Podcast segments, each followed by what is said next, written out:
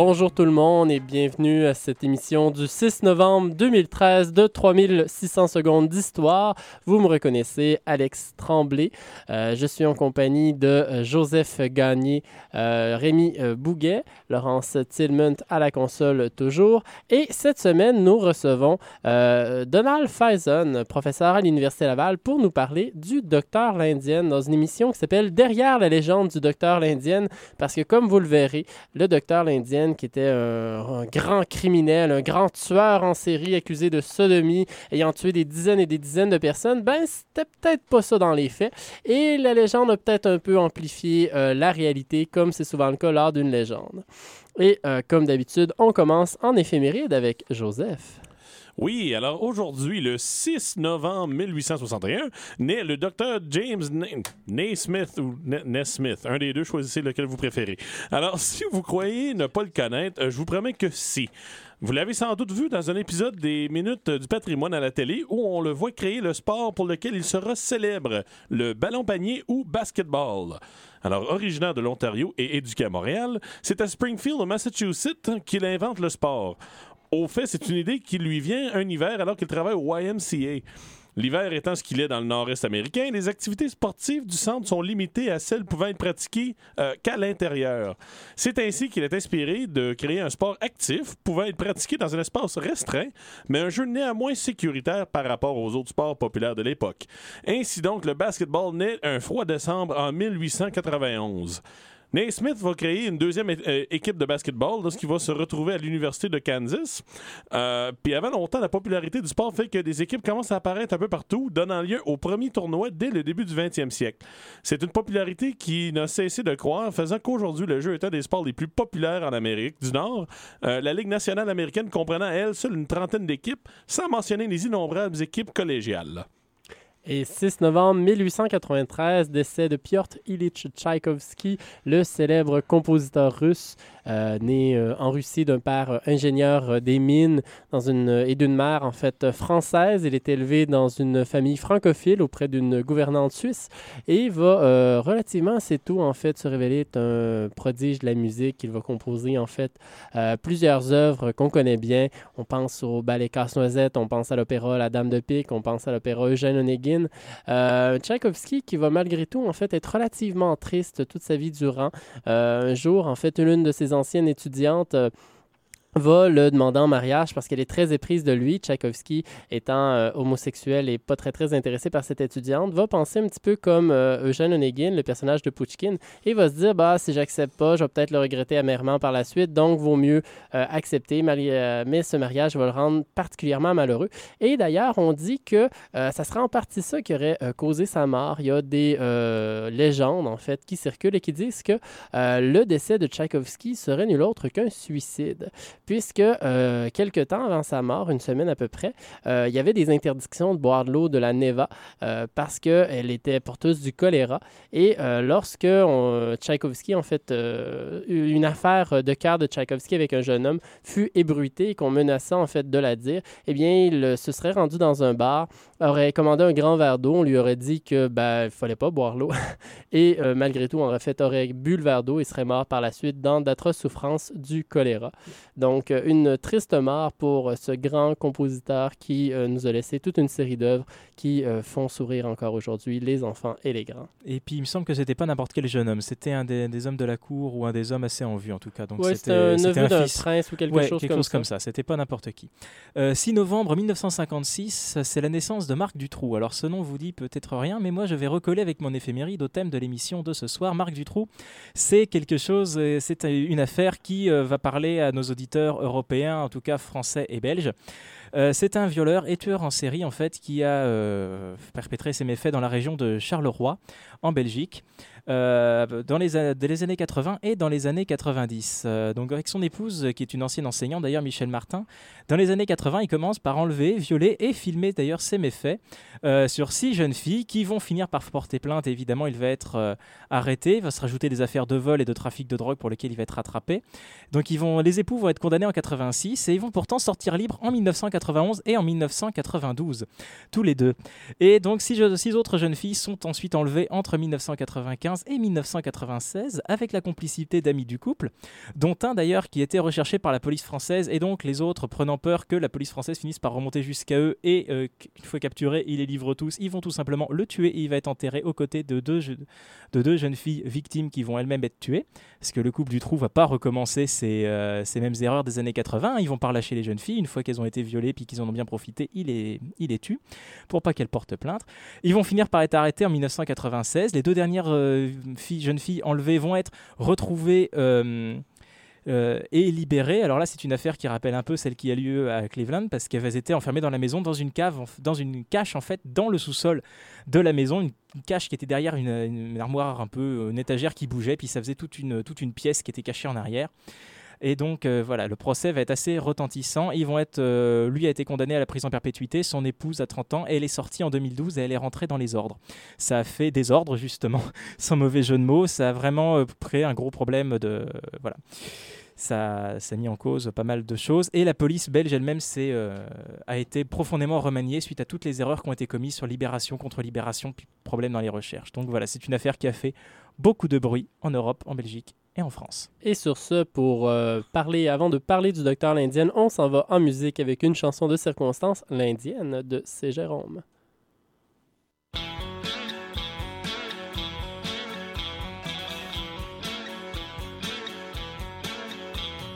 Je me suis promené le long des rues, elle n'est pas dans les vitrines. J'ai remonté toutes les avenues, elle n'habite pas dans les villes. J'ai traversé toutes les forêts, du midi à la Bretagne, ni dans les blés, ni dans les haies elle n'habite pas à la campagne. Je cherche une fille habillée en indienne parle chinois quand elle me dit je t'aime. Je cherche une fille habillée en indienne qui parle chinois quand elle me dit je t'aime.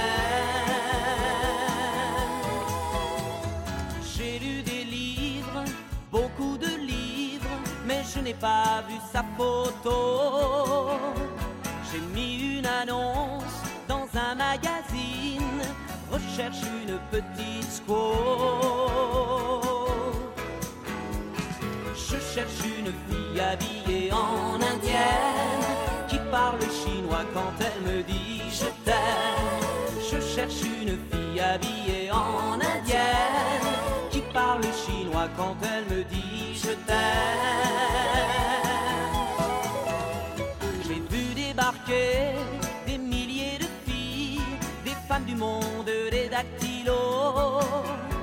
Marlène ou Sophie, Claire ou Marilyn, mais aucune n'est ce qu'il me faut.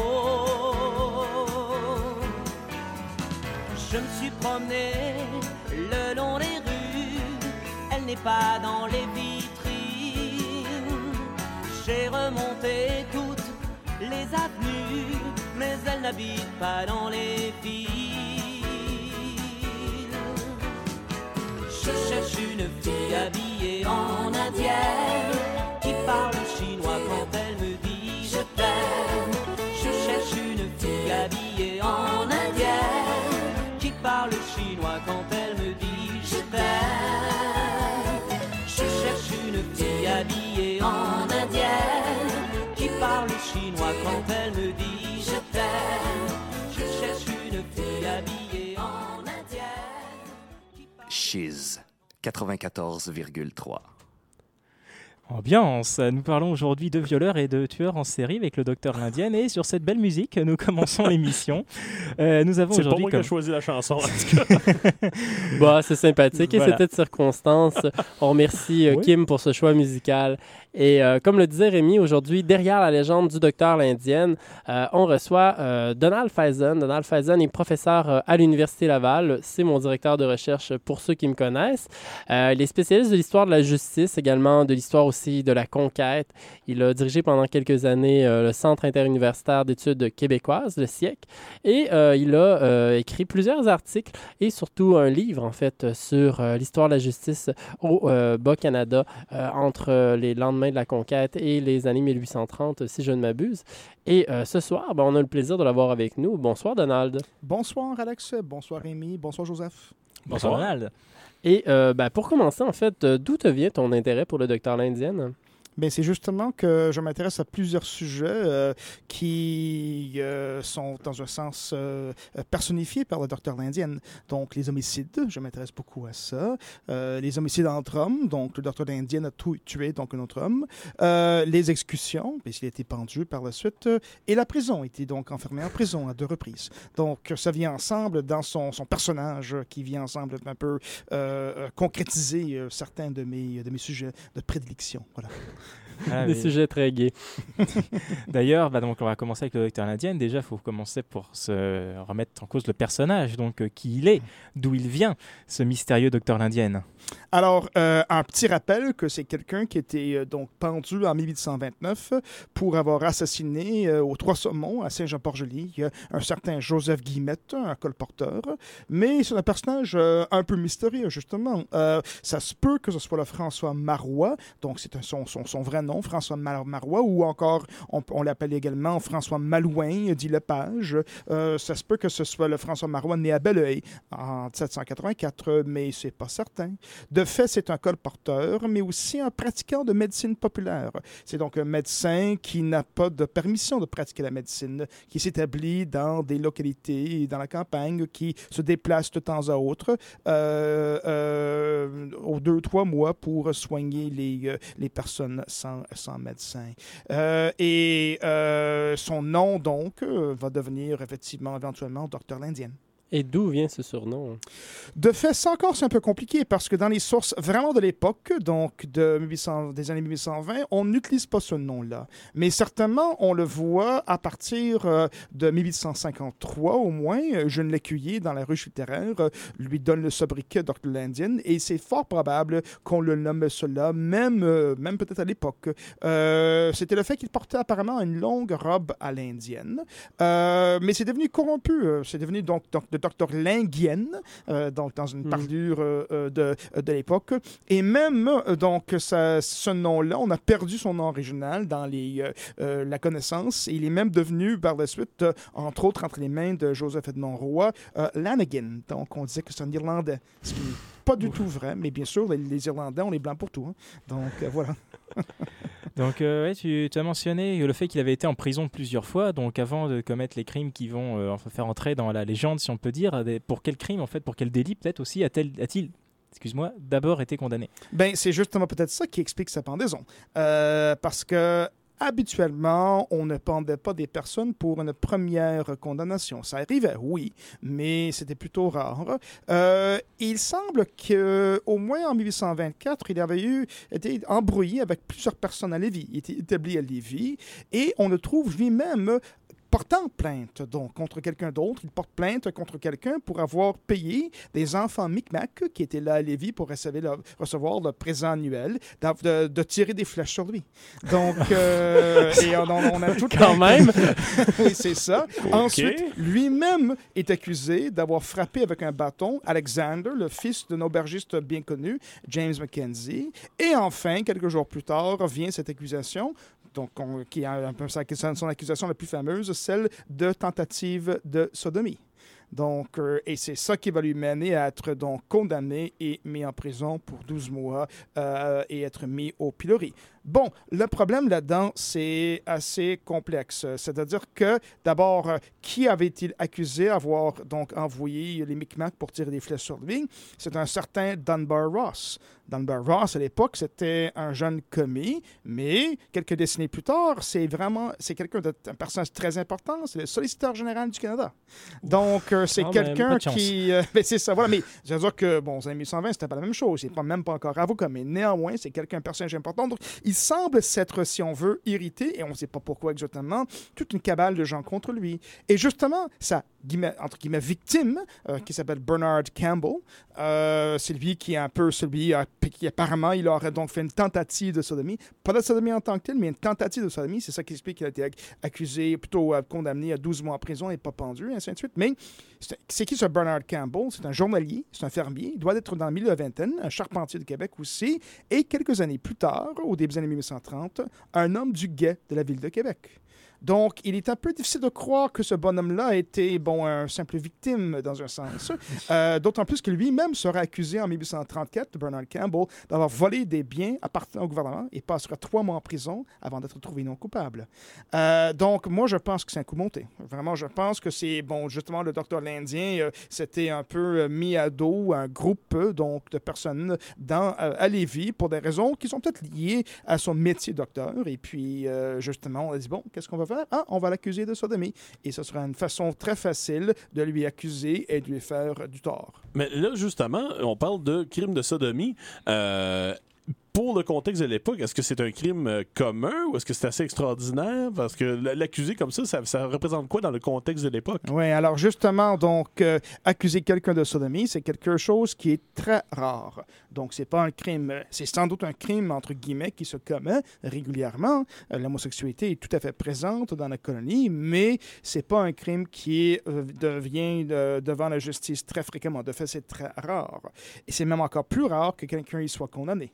Donc, euh, ben c'est ça. Donc, euh, c'est toutes ces choses-là qui disent que, bon, il y a peut-être des petits problèmes avec, euh, avec ces condamnations, cette condamnation qui est prononcée contre lui.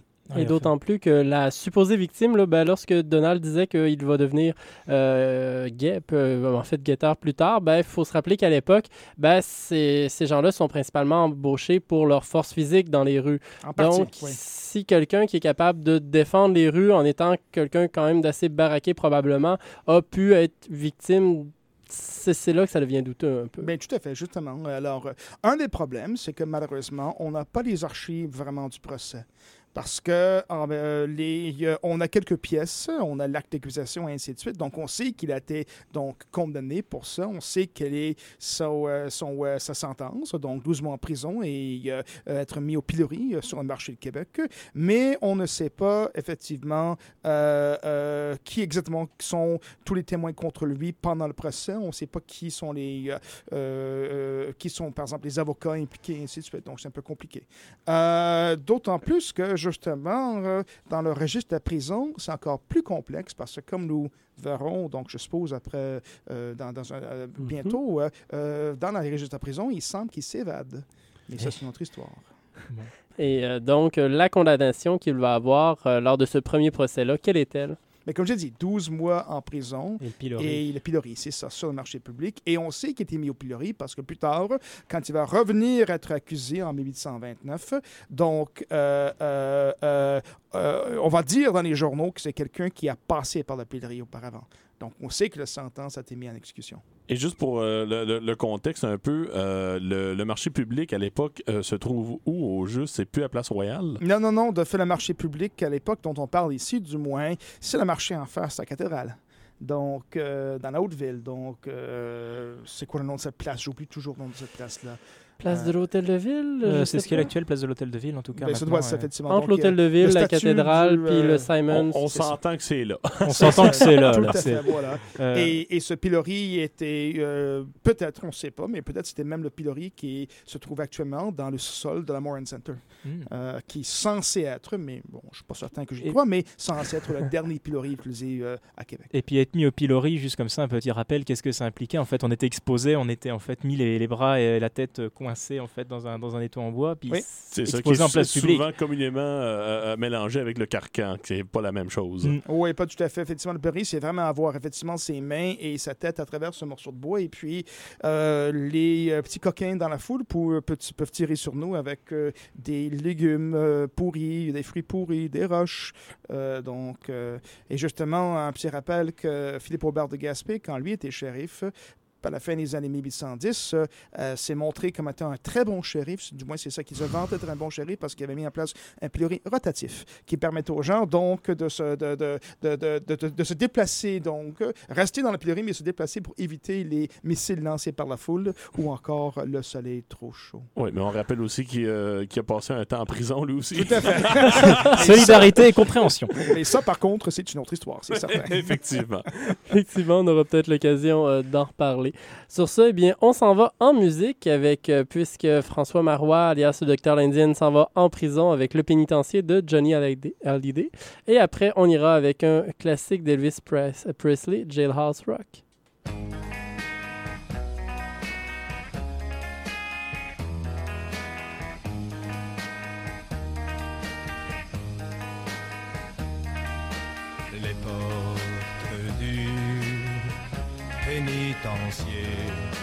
Bientôt vont se fermer. Et c'est là que je finirai ma vie comme d'autres gars l'ont fini.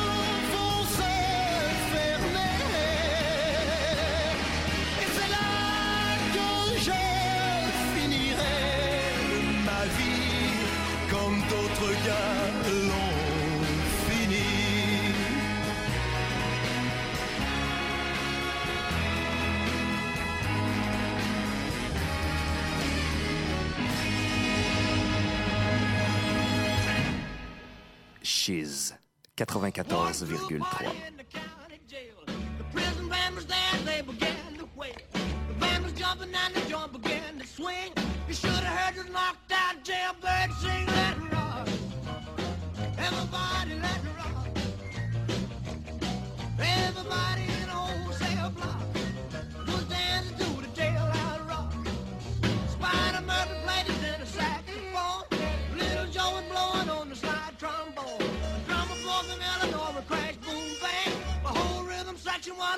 A gang, let's rock.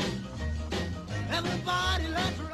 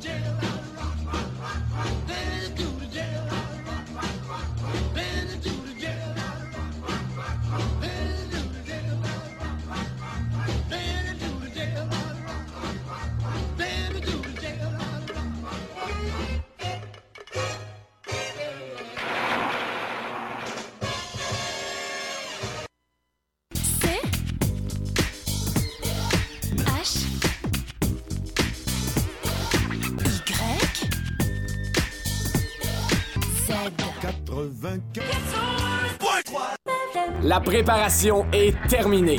Ce vendredi, au nouveau gymnase du PEPS de l'Université Laval, les équipes de basketball du Rouge et Or lancent leur saison régulière. Toutes deux laissées en dehors des séries par leurs homologues du RSEQ l'an dernier, les équipes masculines et féminines amorcent leur quête de rédemption avec le passage à Québec de l'Université McGill. Rouge et Or, Redman et Marklets. Ce vendredi 17h45 sur les ondes de Chiz 94.3, le radiodiffuseur officiel du Rouge et Or. Pourquoi faire simple quand on peut faire compliqué? Parce que chez Laval Volkswagen, on aime vous simplifier la vie en vous offrant 3 TDI au même prix. 299 par mois pour la Passat, la Golf familiale ou la Jetta TDI sur une location de 48 mois. 299 Faites votre choix et consommez seulement 4 Ici l'intendant Talon. J'aime prendre une bonne bière en écoutant 3600 secondes d'histoire sur les ondes de Chiz 94,3. Santé! Et vous écoutez toujours 3600 secondes d'histoire avec euh, Donald Faison. Nous parlons du docteur l'Indienne. Et euh, à cette occasion, nous euh, parlions juste avant la pause euh, de François-Marian Marois, là, ce docteur l'Indienne qui a été euh, condamné euh, une première fois pour tentative de sodomie, qui a été emprisonné à l'ancienne prison de Québec. Et euh, on disait euh, brièvement qu'il s'évade. Dans quelles circonstances s'évade-t-il? Or, l'évasion n'est est, vraiment pas du tout claire. hein. C'est une euh, euh, un, cas un peu particulier euh, parce que c'est bien indiqué dans le registre de la prison, euh, escaped 15 avril 1825. Donc, il est mis en prison euh, en septembre 1829 pour euh, euh, 20 24 plutôt pour euh, un an, pour 10 12 mois. Donc, en principe, il devrait y rester jusqu'en septembre 1825, mais c'est indiqué qu'il s'est évadé le 15 avril 1825. En même temps qu'un autre, William Layton, un voleur de chevaux, qui était condamné à 50 travaux forcés.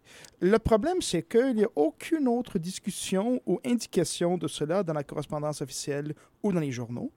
Donc, euh, habituellement, quand quelqu'un s'évade de la prison, on fait des annonces, on dit, bon, euh, telle personne s'est évadée, il faut le retrouver, et ainsi de suite, mais il n'y a absolument rien qui indique, euh, qui indique ça. Encore plus, quand il sera rattrapé en 1829, euh, on ne mentionne pas cette évasion. Pourtant, être, s'être évadé de la prison, c'est un crime, c'est quelque chose d'assez, fort. Donc, ça reste un petit mystère euh, qu'il faudrait à un moment clarifier. Mais, chose certaine, entre 1825 et 1829, on perd sa trace. On ne sait pas qui, où il est du tout. Et c'est seulement en 1829, lors de ce meurtre sanglant, qu'on va justement donc retrouver la trace de François Marois. Et justement, ce meurtre sanglant, où se déroule-t-il et qu'en est-il? Alors, ça se déroule donc, comme j'ai dit, euh, au Trois-Saumons, euh, à Saint-Jean-Port-Joli, dans une petite maison. euh, euh, et essentiellement, c'est en, août, il avait, 1929, il avait invité un jeune colporteur, Joseph Guillemette, qui avait 19 ans, je crois, qu'il avait connu depuis deux ans, connu, je pense, à Québec, il me semble. Il avait invité à sa maison, donc il était de passage. Il a ensuite, pendant la nuit, tué avec deux coups de marteau à la tête. Euh, et ensuite a jeté son corps dans le fleuve. Corps qui a été donc retrouvé euh, la euh, journée suivante, je pense, en tout cas, donc une journée ou deux après, par un des voisins. Mais ça, ça ressemble curieusement à une histoire racontée dans l'influence d'un livre. Ben, tout à fait, mais on va venir à ça, tout à fait, mais l'influence d'un livre, c'est basé justement sur ce meurtre-là. Alors, c'est Philippe Aubert de Gaspé fils, et peut-être avec l'influence de Philippe Aubert de, Gaspé lui-même, qui va raconter cette histoire. Parce que là, après avoir commis ce crime-là, il est arrêté et Oui. il est jugé à Québec à nouveau. Bien, tout à fait. Mais euh, il faut se poser la question, euh, donc, euh, dans ce sens, est-ce qu'il a commis ce crime-là? Alors, ça, c'est quand même un. euh, les témoignages semblent assez clairs.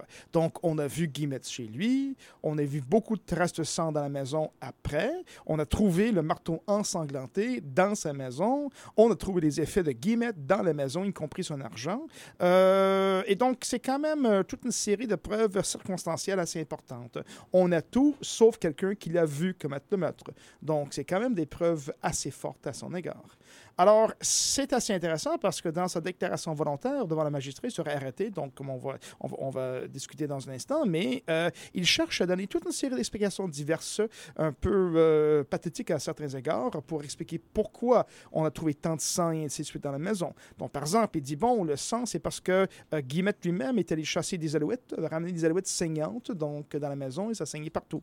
Euh, qu'il avait aussi saigné des patients au cours des dernières semaines, parce qu'il était établi à Saint-Jean-Borgé depuis, euh, je pense que c'est six semaines ou deux mois, quelque chose comme ça. Et donc, en saignant ses patients, qui avaient donc de- du sang un peu partout, euh, il avait aussi accusé, il a dit, bon, en même temps que Guillemette était un Irlandais. Vous voyez, les Irlandais reviennent encore. Un Irlandais qui s'est couché chez moi, et lui et Guillemette sont repartis le matin. Donc, manifestement, il voulait accuser l'Irlandais donc, de, ce, de, de ce crime. Mais on ne lui, lui croit pas. Et justement, comme, comme, comme tu as dit, Alex, ils vont donc euh, euh, l'arrêter euh, et vont euh, la- l'amener éventuellement à Québec. Et, et alors autant on ne sait pas grand-chose du coup du premier procès puisque le palais de justice a brûlé en même temps donc du coup que les, les archives qui allaient avec. Autant le second procès, il me semble qu'on a quand même un peu plus de traces. On a beaucoup de traces de ça. On a de fait des traces assez complètes, tout dans un sens, sauf euh, le registre à prison. Et ça, c'est le registre plutôt euh, euh, de la cour. Et ça, c'est pas très important parce qu'on a même, ce qui est très rare pour l'époque, des témoignages oraux qui sont reproduits dans les journaux d'époque. Donc, on a notamment le Québec Mercury qui, en 1829, va reproduire un sommaire de ce que chacun des témoins disent pendant le procès qui se passe à Québec.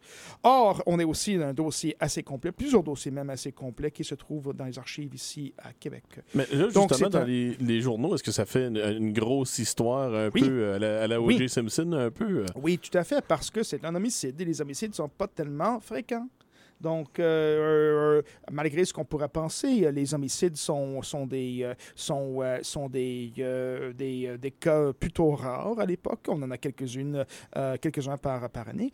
Et pour aller rapidement là-dessus, donc, c'est un homicide et donc, on met tout le processus complexe en marche. Si, par exemple, dans le cas, par exemple, où il avait, il avait apparemment en 1824 frappé un enfant avec un bâton, c'est très simple. Écoute, il est accusé, il est amené devant le juge d'appel, le juge d'appel lui impose une caution, donc il entre dans une caution pour ne pas euh, euh, être violent envers des personnes pendant une période de 3 à 6 mois, quelque chose comme ça. Mais dans l'homicide, c'est très complexe. Donc, on découvre le, co- le corps. On va arrêter Marois, on va envoyer euh, une vingtaine de miliciens ou une quinzaine de miliciens l'arrêter parce qu'on craint un peu qu'il résiste. On va avoir une enquête préliminaire sur place qui est sous la direction du juge de paix Robert Howard. On aura ensuite le coroner de Québec, Bernard-Antoine Panet, qui va venir donc à Saint-Jean- Saint-Jean-Port-Joli, lui-même tenir une enquête. Et là, à la suite de cette enquête-là, on va donc mettre donc euh, euh, euh, Marois en, en- en prison à Québec. On va avoir toute une série par la suite de témoignages qui seront recueillis sous la direction de Howard et envoyés au procureur général James Stewart à Québec, qui va ensuite faire venir toute une série de témoins de Saint-Jean-Port-Joli à Québec pour témoigner. Il va y avoir donc un procès en bonne due forme devant le, le banc du roi, le grand tribunal criminel, devant les juges Sewell, Kerr et Tachereau.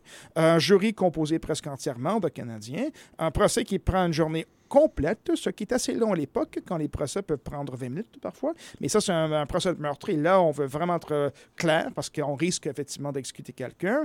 Euh, et, euh, chose assez intéressante, et on oublie ça toujours, Marois sera assisté de deux jeunes avocats.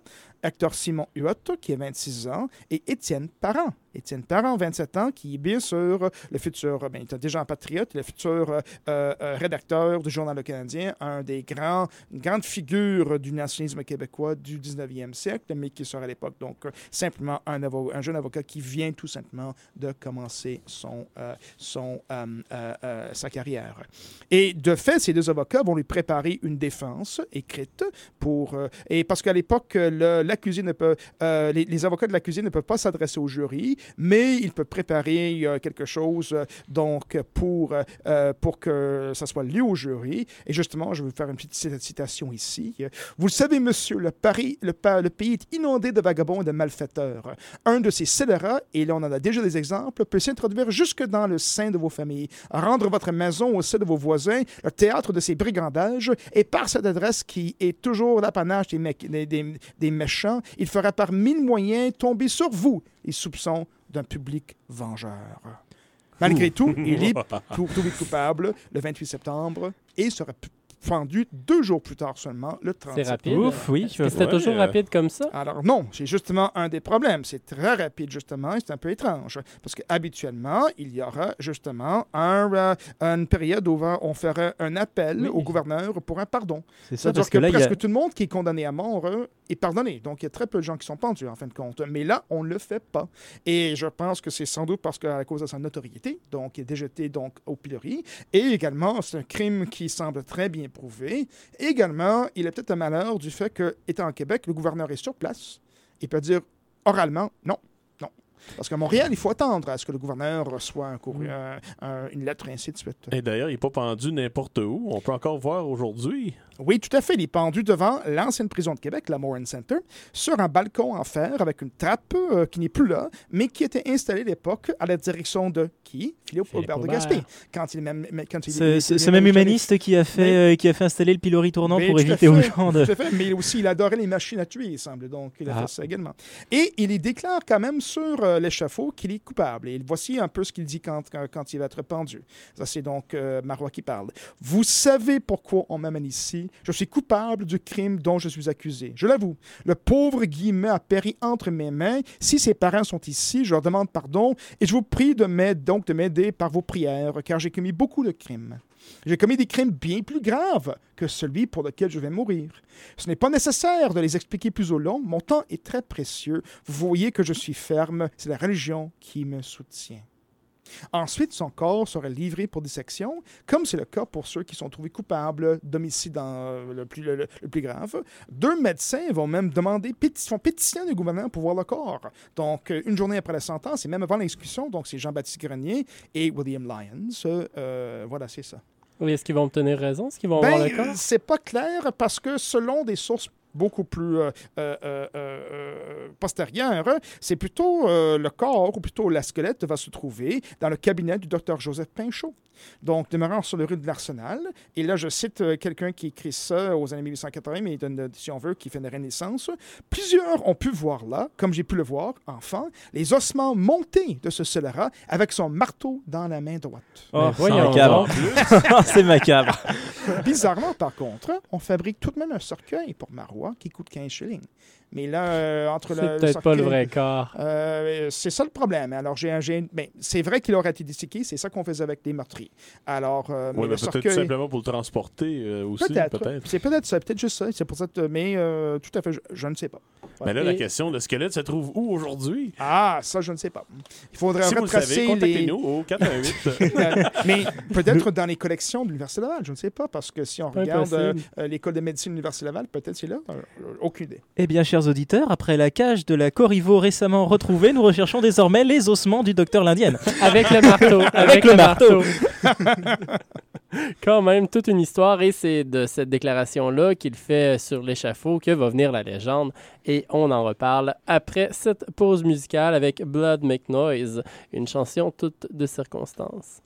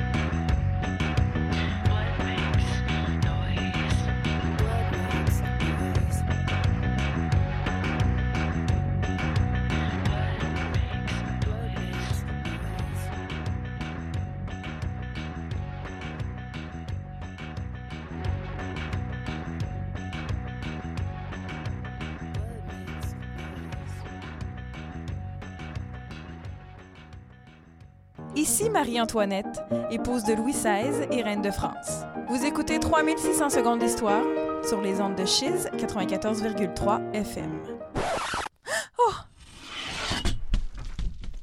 Et vous écoutez toujours 3600 secondes d'histoire. On parle du docteur l'Indienne avec Donald Faison ce soir. Et euh, juste avant la pause, euh, on parlait de euh, la pendaison, en fait, de, du docteur l'Indienne, alias François Marois, et de son corps qui, par la suite, a été exposé chez le docteur Pinchot avec marteau dans la main. Et donc, le dû, en fait, criminel ayant tué une personne et possiblement fait une tentative de sodomie, quoique ça reste louche, sur une personne, eh bien, on passe à un meurtrier en série, un premier meurtrier en série. Et euh, quand devient-il, en fait, euh, tueur en série? euh?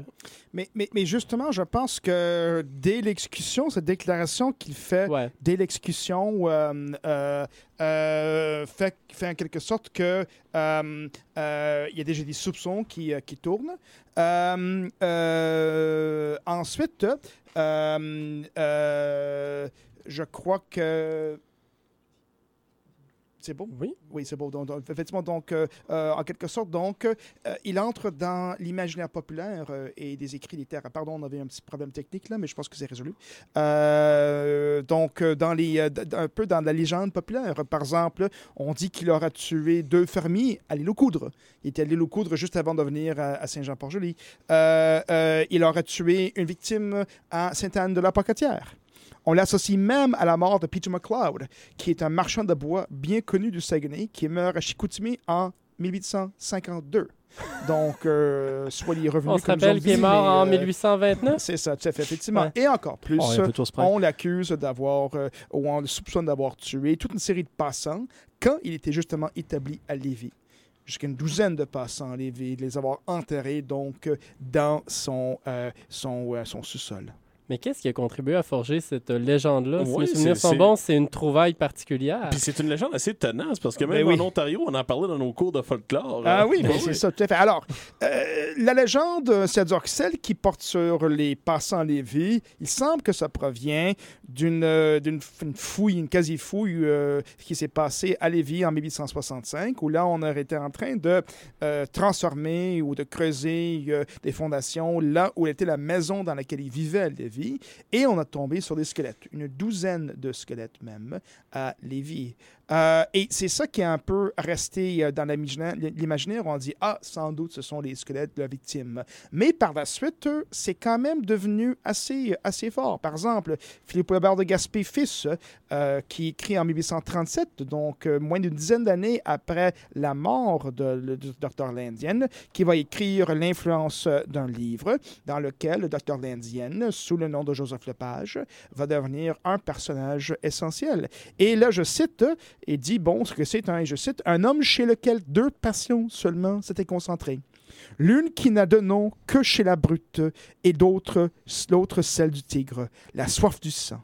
Il pouvait, comme la tigresse d'Afrique, se reposer près du cadavre qu'il avait étendu à ses pieds et contempler de son œil sanglant sa victime encore palpitante. Quand même. Alors, la, tigresse d'Afrique, voyons. Oui, c'est ça, tout à fait. Voilà. Et ça continue par la suite. Ça continue dans les journaux, par exemple. Manifestement, le Canadien euh, de 1865 reprend un peu des légendes qui sont déjà là et c'est repris par toute une série d'auteurs, notamment au tournant du 20e siècle. Donc, Auguste Péchard en 1888, euh, Louis Fréchette dans Originaux et détraqués en 1892, euh, qui aussi va envoyer des lettres à Pierre-Georges, à, Joseph Edmond Roy, qui va l'incri- inclure dans son histoire de Seigneurie de Lausanne en 1104, euh, Charles-Edmond Rouleau dans Légende canadienne en 1101 et déjà dans l'événement en 1883. Père Georges Roy va faire des articles dans le Bulletin des recherches historiques. Gérard Roulette dans Ma paroisse Saint-Jean-Port-Joli. Et enfin, un certain Damas Potvin qui va écrire divers articles de journal pendant les années 1930, 50 et 60 et qui va même l'appeler la barbe bleue canadienne. Quand même.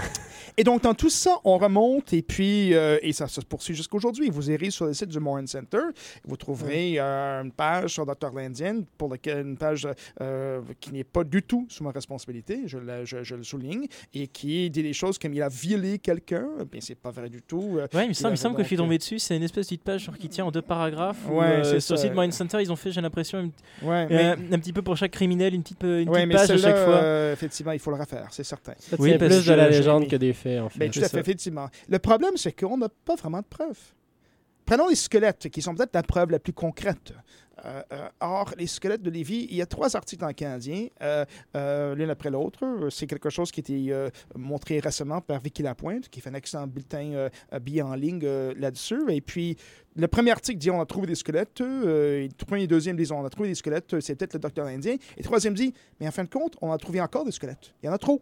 C'est impossible. Bon, on peut dire que le docteur indien a tué une douzaine de personnes, mais on ne peut pas les attribuer tout, euh, tout un cimetière. Donc, euh, il y a trop de squelettes. Donc, manifestement, c'est simplement qu'ils ont tombé sur un cimetière qui n'a pas été euh, documenté ou quelque chose comme ça. Donc, ça pose. Et pour les autres, écoute, c'est de, du oui-dire, c'est tout. et notamment à l'époque, il n'y a pas vraiment à l'époque des personnes qui vont dire qu'il a tué d'autres, personnes. On va simplement dire qu'il était au pilori en 2024 et puis ensuite qu'il a été donc qu'il a tué, et on va dire avec raison, et qu'il a tué donc euh, euh, Guillemette donc en 29. Et c'est seulement par la suite que par cette pratique habituelle, avec les personnages qui ont frappé euh, l'imaginaire, comme la Corriveau, où tout va être gonflé. Rappelons la Corriveau qui, d'avoir tué un seul mari, en tue deux, trois, dix, je ne sais pas combien, mais ça continue à gonfler, à gonfler, à gonfler, qui court autour de la, euh, dont le cadavre court autour de la, euh, euh, le paysage euh, dans, dans sa cage et ainsi de suite. Donc là, c'est totalement, totalement gonflé.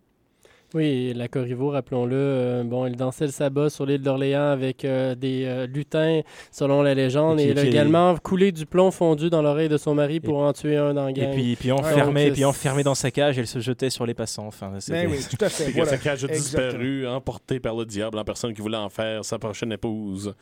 Ouais, donc, euh, Pas de chance pour lui, remarque.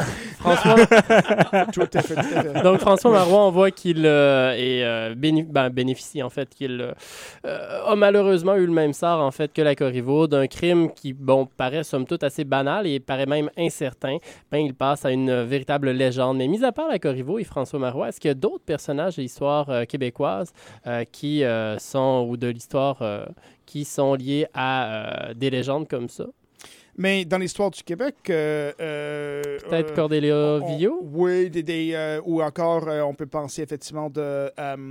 Euh, euh, euh, mon Dieu, la- la- l'horreur de l'enfant martyr, donc, et ainsi de suite. Donc, on voit ça dans les films, on voit un peu, mais donc, on n'a pas toutes les histoires qui portent, qui portent là-dessus. Mais je pense que la Corriveau est sans doute la légende la plus importante là-dedans. Tandis qu'avec avec, Marois, c'est quelqu'un qui est disparu un petit peu de la littérature par la suite. Justement, Luc Lacourcière, un des grands folkloristes de l'Université Laval, a un peu redécouvert ça au début des années 1960. Il a commencé à monter tout un dossier là-dessus qui se trouve justement aux archives de l'Université Laval et puis qui était très utile dans mes propres recherches là-dessus euh, et qui euh, euh, a vraiment creusé euh, donc ce personnage, mais sans euh, venir, vraiment venir au bout. Donc, il revient de temps à autre. Euh, Ben, D'ailleurs, euh, il y a les deux compagnies de, de visites fantômes en, en- en ville, les visites fantômes et les promenades fantômes euh, en font mention dans Ah, leurs ben. visites. alors, sans Ouais, doute qui a c'est- tué. euh, Ça tient plus 45 de la légende que du fait. hein. Oui, oui, tout à Oui, oui. fait, tout à fait, Donc, on redécouvre un petit peu, mais il faut le redécouvrir avec une certaine froideur intellectuelle, avec une capacité de prendre une distance et regarder ça. Personnellement, je, je suis convaincu qu'il a commis le crime. Je pense que les, les témoignages sont assez clairs. Mm. Mais c'est sans doute un crime, euh, ben, on ne sait pas exactement pourquoi, mais euh, Jugement Euh, accéléré. ben, c'est peut-être ça. Ouais. les gens sont emportés parfois par des trucs comme ça, un peu. Donc, euh, et le fait qu'il ait utilisé un marteau, par exemple, c'est classique dans les homicides de l'époque. Si c'était quelque chose qui était planifié, il aurait utilisé une hache ou un fusil ou un truc comme ça. Un marteau, c'est ce qu'on ce qu'on prend. Ce qu'on attrape en premier, là. C'est Ça ça, fait comme fait. crime de passion de sur le coup. Là. Ben, C'est- ça, tout à fait. Donc, le fait qu'il a été donc condamné pour vraiment pour meurtre et puis ensuite pendu dans, euh, vraiment rapidement, c'est ça qui me pose un problème. Mais c'est sans doute lié au fait que c'était donc pas son premier crime et que son crime précédent est un crime perçu comme étant extrêmement grave et qui violait les normes sociales. Donc, les normes sociales contre l'homosexualité étaient très, très, très fortes. Donc, euh, même s'il n'y a aucune preuve de ça, on peut simplement déduire, parce qu'on a personne qui dit c'est à cause de ça. Jusqu'à présent, je n'ai pas retracé, du moins, euh, des, par exemple, des, euh, des indications. C'est un peu ce que je, ce que je dirais. Et est-ce qu'il existe de nos jours des, des traces encore du docteur l'Indienne, une plaque à quelque part, un mémorial ou quelque chose qui pourrait euh, nous rappeler un peu sa mémoire ou des lieux qui sont associés Ouais. à lui, mis à part en fait l'ancienne prison de Québec Ouais. où il a été pendu et Ouais. emprisonné Mais je pense que la maison existe encore. Donc, Ah euh, c'est occupé... à Saint-Jean-Port-Joli? Oui, c'est occupé par euh, Michel Honoreau qui a écrit un livre que c'est une mise en récit de l'histoire. hein, Donc, euh, ça a été transformé au fil des ans, mais apparemment, ça existe encore, cette maison-là. Donc, euh, est-ce qu'il y a une quelque plaque? Ça, je ne sais pas. Malheureusement, je n'ai pas, j'ai pas passé voir ça. Donc, euh, ce serait un truc à voir. Peut-être que les gens de Saint-Jean-Port-Joli pourraient nous dire euh, s'il existe cette, Autre, cette autre évidemment que le Aubert de Gaspé, qui sont originaires de Port- Port-Joli, mais dont on a vu qu'ils avaient quand même pas mal enjolivé la, la vérité. Ben oui, tout à fait, justement, justement, parce que on pourrait dire même que la légende de François Marois euh, va commencer déjà en 1837 avec l'influence d'un livre, même s'il l'appelle pas là-dedans le docteur l'Indien, ça, ça vient un peu plus tard.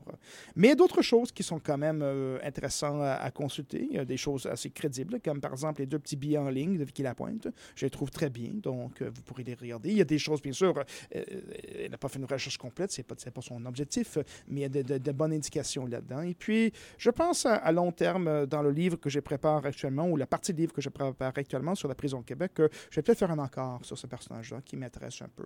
euh, Ça vaudrait la peine. Ce serait intéressant. Ah ouais. Ouais. Effectivement. Justement, remettre un peu en avant la vérité par rapport à, par rapport à la légende. Et retrouver le squelette. Oui, c'est ça, voilà. Je, je sais où on va trouver Joseph les prochains jours. Là. Je sais pas pourquoi. là, il- avec une loupe dans les archives de la faculté de médecine. Là. euh. Vous auriez pas vu un os, quelqu'un? Et peut-être une autre petite suggestion pour euh, nos auditeurs amateurs euh, de crimes, amateurs de grands mystères.